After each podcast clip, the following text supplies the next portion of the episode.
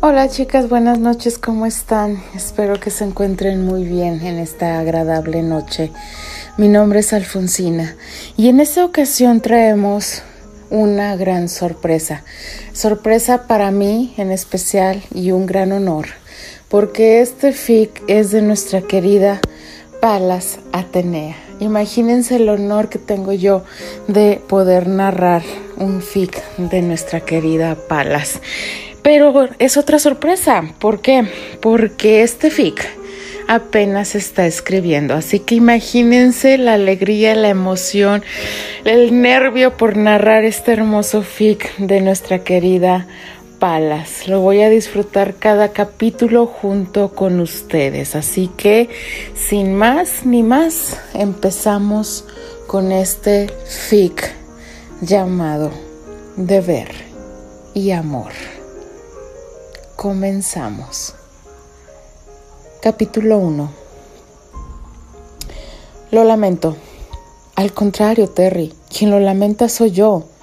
Las lágrimas corrían por las pálidas mejillas de la rubia. Así es como tiene que ser. Lo dices tan fácil, como si dejara atrás todo lo que hemos compartido, todo lo que vivimos, los recuerdos, todo aquello que superamos juntos. Todo lo tiras a la basura por... Por favor, detente, no te hagas daño. El que me hace daño eres tú. ¿Cómo puedes hacer esto? O mejor dicho, ¿cómo me dejas por cumplir con un deber? Estamos en el siglo XIX. ¿Acaso... Adiós. Te arrepentirás, ya lo verás. Un día entenderás. El joven se frota el rostro agotado. Las emociones del día le pasan factura y vuelve a preguntarse una vez más. ¿Estoy haciendo lo correcto? Recordando todo lo sucedido, su cabeza vuelve a darle vuelta una y otra vez a las decisiones tomadas, y en cuanto le ha costado hacerlo, todo a lo que renuncia, haciendo un examen de conciencia para seguir afirmándose a sí mismo que está haciendo lo que debe hacer. Su mano acaricia un arete de oro. Es bastante sencillo pero hermoso tanto como su dueña. Sin poder evitarlo, su mente vuelve al día que la conoció. Sin querer, una sonrisa se dibuja en su apuesto rostro. ¿Estás segura de que este es el camino, Annie? Eso fue lo que me indicó el supervisor, Candy. Es más, mira, allá están las cabañas. ¡Oh, qué hermoso! Parece un sueño. La joven observaba deleitada el hermoso paisaje que se extendía frente a ella. El clima, pese a ser frío, no disminuía la maravillosa experiencia que era estar ahí. La naturaleza, las hermosas instalaciones del resort. No podía creer la suerte que habían tenido de encontrar vacantes para las tres. Dentro de la cabaña seguramente estaría Patty esperándolas. La emoción la dominaba. Espera, Candy, no corras. La rubia en su emoción resbaló y fue a dar de bruces con una sólida pared de músculos. Unos fuertes brazos la sostuvieron, evitando así su caída. ¿Te encuentras bien? Oh, sí. Digo, muchas gracias, respondió la sonrojada joven. Nunca en su vida había conocido a un joven más guapo. Su cabello castaño hasta los hombros y unos impresionantes ojos azules como el mar que te invitaban a sumergirte en ellos. Su momentánea distracción pasó y recomponiéndose se soltó lentamente de los brazos que la sujetaban cual precioso tesoro. Disculpa, fue una distracción de mi parte. ¿Seguro que no corriste a mis brazos de la emoción de conocerme? Respondió presuntuoso el joven, con una sonrisa de lado, embromando a la joven. Quería distraerle alocada reacción de su cuerpo al haber sentido tan cerca a la bella chica frente a él. Tan buena impresión que me habías dado, y resulta que eres un majadero. ¡Uy, qué carácter! No veas que si te enojas más se te marcan más las pecas, pequeña pecosa. Pues a mí no me molestan mis pecas, es más, las colecciono. Lo que pasa es que estás celoso, porque tú no tienes ni una sola, respondió indignada y sacándole la lengua al insolente joven. Allí están, gritó a lo lejos una molesta voz que interrumpió el intercambio. Apresúrense, chicas, ¿o es que creen que les pagan para perder el tiempo? No les conviene incomodarme. De mí depende que tengan una buena recomendación que pueda significar o no su salario completo. Claro, si son lo suficientemente amables conmigo. Cometiendo acoso sexual tan rápido, Lionel, dime, ¿quién te nombró autoridad para decidir sobre las condiciones salariales de los empleados? Terrence, deja de molestar a las jóvenes. Sabes perfectamente que tienen libre este día para que se acomoden asistiendo únicamente a la reunión general de personal para su capacitación a las 4 de la tarde y que yo sepa, no estamos ni a media mañana. No es eso. Mejor vete y que no vuelva a saber que estás acosando a nadie, porque entonces seré yo quien te reporte a Miss Gray. Ella estará encantada de saber tus actividades de supervisión voluntaria. El joven más pálido que la nieve salió corriendo, como así evitara mayores problemas. Candy intercambiaban miradas incrédulas con Annie.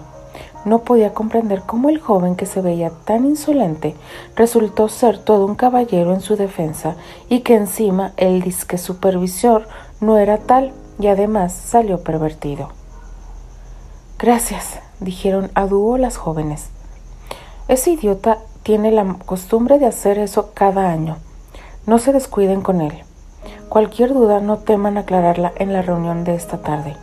Conozcan bien a sus supervisores que serán presentados a ustedes ahí mismo. Soy Terrence Granchester. También pueden acudir a mí. Llevo trabajando en esta temporada en el resort desde hace dos años, por lo que ya conozco todo el lugar, respondió ya serio, dejando atrás su actitud bromista.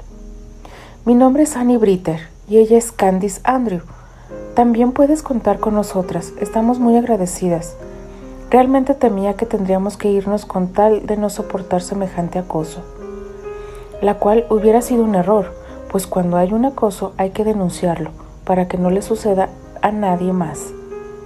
Tienes razón, respondió la rubia.